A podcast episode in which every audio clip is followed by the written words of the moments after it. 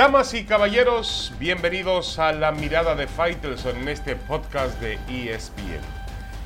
Bueno, la verdad es que el torneo que han propuesto tanto América como Cruz Azul en el fútbol mexicano, Cruz Azul y América en el fútbol mexicano es muy sobresaliente, muy destacado en puntos, en actuaciones, el Cruz Azul con 10 victorias consecutivas, eh, lo cual en un torneo con la irregularidad del fútbol mexicano, pues es, eh, es, algo que decir, algo que presumir.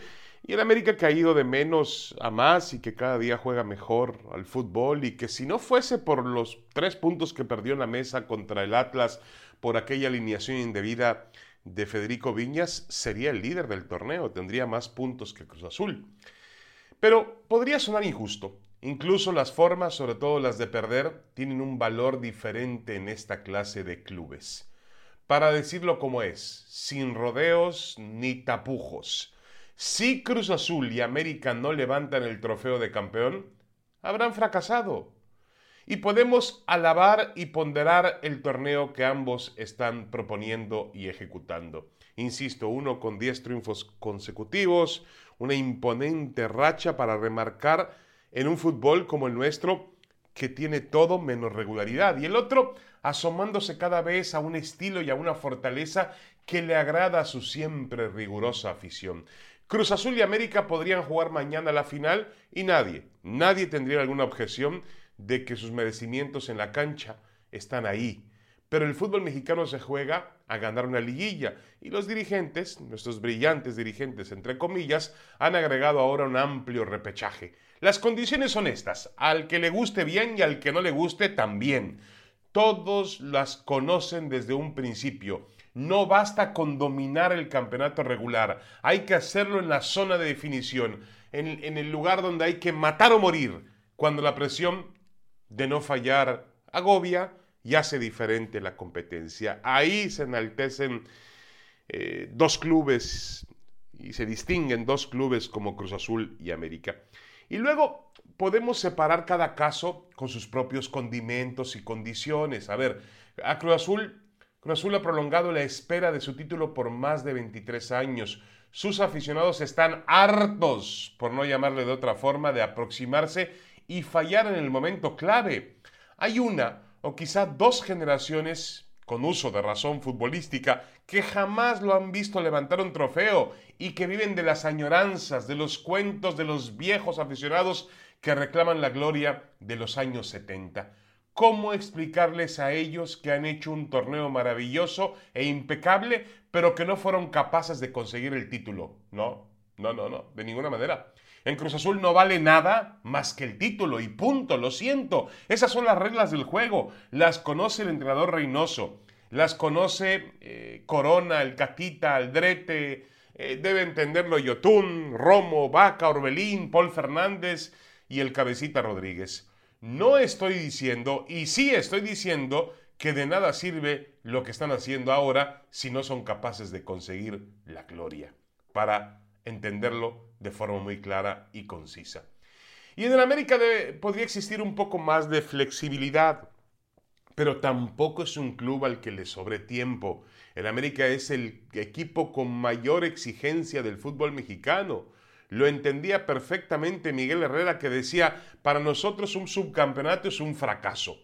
Supongo que también lo sabe Santiago Solari, aunque tendrá siempre la salida de que él no armó a este plantel y de que recién llegó en diciembre en medio del final de un proyecto, el de Herrera, y también en medio de una pandemia.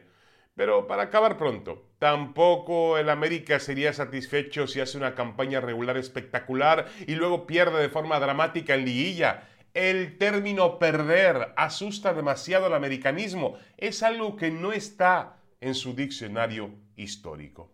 América y Cruz Azul han hecho uh, hasta ahora un torneo fantástico, pero no han ganado nada. No han ganado absolutamente nada. No hay nada que festejar. No hay nada que celebrar. No, no, no, no alcanza con esto. Las reglas del, fútbol mexicano son así. Tienes que calificar a la liguilla, luego la liguilla tienes que mantener el nivel. El reto de ellos será mantener el nivel en la liguilla y poder ganar el campeonato. De lo contrario, habrán fracasado y punto. Así son las reglas del juego en México y en equipos del tamaño del abolengo y de la necesidad pasional de América y de Cruz Azul. Una pausa y regresamos con más en la mirada de Faitelson.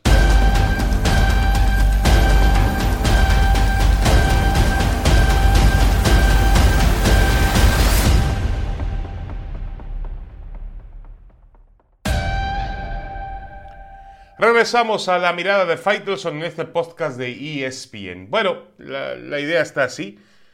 Eh, hace mm, algunos días México y Estados Unidos recibieron la bendición, sí, la bendición de FIFA para que puedan unir sus ligas en el futuro inmediato. Y como todo está encaminado al negocio, perdón, al Mundial del 2026 que harán conjuntamente Estados Unidos, México y Canadá, aunque a Canadá no lo toman mucho en cuenta, aunque el presidente de la CONCACAF es, canadiense, el señor Montigliani, pero eh, todo está enfocado a ese negocio, a ese mundial.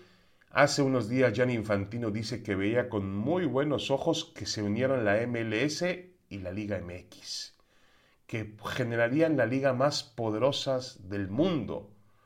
Sí, más poderosas en lo económico puede ser, Recuerden que el mercado de los Estados Unidos es un mercado imponente y en ese mercado hay una gran importancia, eh, afluencia latina, hispana, mexicana, que podría eh, alentar a que sí se convirtiera en una de las ligas más poderosas del mundo en el renglón económico, en el renglón comercial.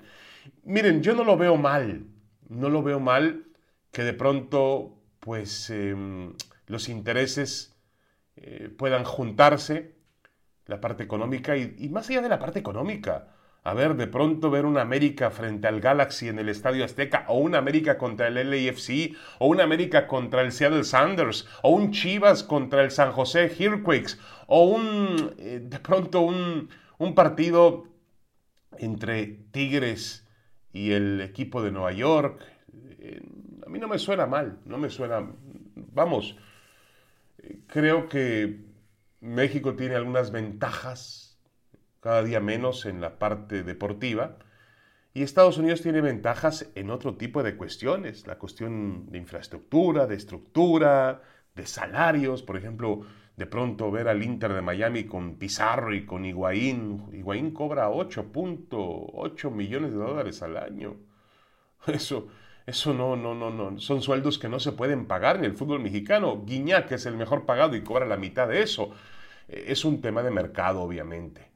Y, bueno, combinándolos, yo no lo veo mal. No tengo forma de, de verlo mal. Claro, lo mejor para el fútbol mexicano es que volviera a Sudamérica.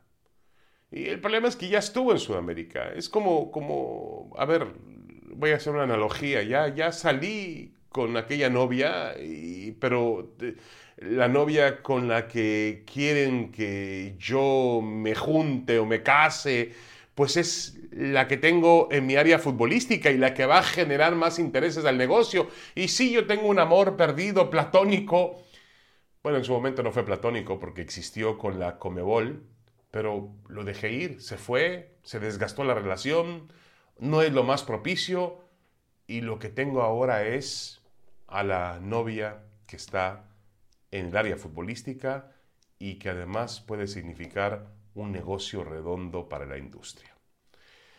Insisto, en la parte deportiva, sí, no es lo mismo que jugar. Yo prefiero jugar con que jueguen América y Boca, que jueguen. Y, además ya estábamos en eso, que jueguen River y Chivas, que, de pronto venga el Palmeiras a jugar contra el Monterrey. Eh, ya estábamos en eso. Ese es el problema. Si no hubiéramos conocido aquello, no tendríamos ningún problema, pero lo conocimos como fútbol, lo vivimos, lo sentimos, eh, entendimos que por ahí era el camino para crecer futbolísticamente hablando y ahora damos un retroceso y pensamos en los dólares de Estados Unidos. Sí, ese es el problema. Ese es básicamente el problema. Que conocimos Sudamérica, y que ahora estamos en CONCACAF y estamos en la MLS. Y la FIFA pues le ha dado la bendición al negocio. Y usted sabe que cuando la FIFA le da la bendición a un tema, pues el tema va, va porque va y no pasa nada y, se va. Y además, va a aprovecharse la coyuntura del Mundial 2026 para poder lograrse esta situación, ¿no? Vamos, como dice un viejo dicho cubano, es lo que hay y, tendremos que adaptarnos y entender que, es lo que tenemos y punto. No, no, no me quiero ver conformista, pero pues habrá que buscar darle la mejor cara posible a esta situación. Vamos, ahora hilando fino, no sería nada raro, descabellado que aquel plan o que el plan de abolir el descenso, pues fuese un primer paso para ir a las ligas o para juntarse con las ligas de Estados Unidos que no conocen el descenso. Puede ser, puede ser también eso.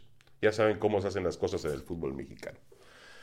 Bueno, espero no haber ofendido a nadie con la analogía de la, de la novia y el amor y, la CONCACAF y la Comebol y Sudamérica y, nuestra área futbolística. Una pausa. prometo volver menos romántico para el siguiente bloque.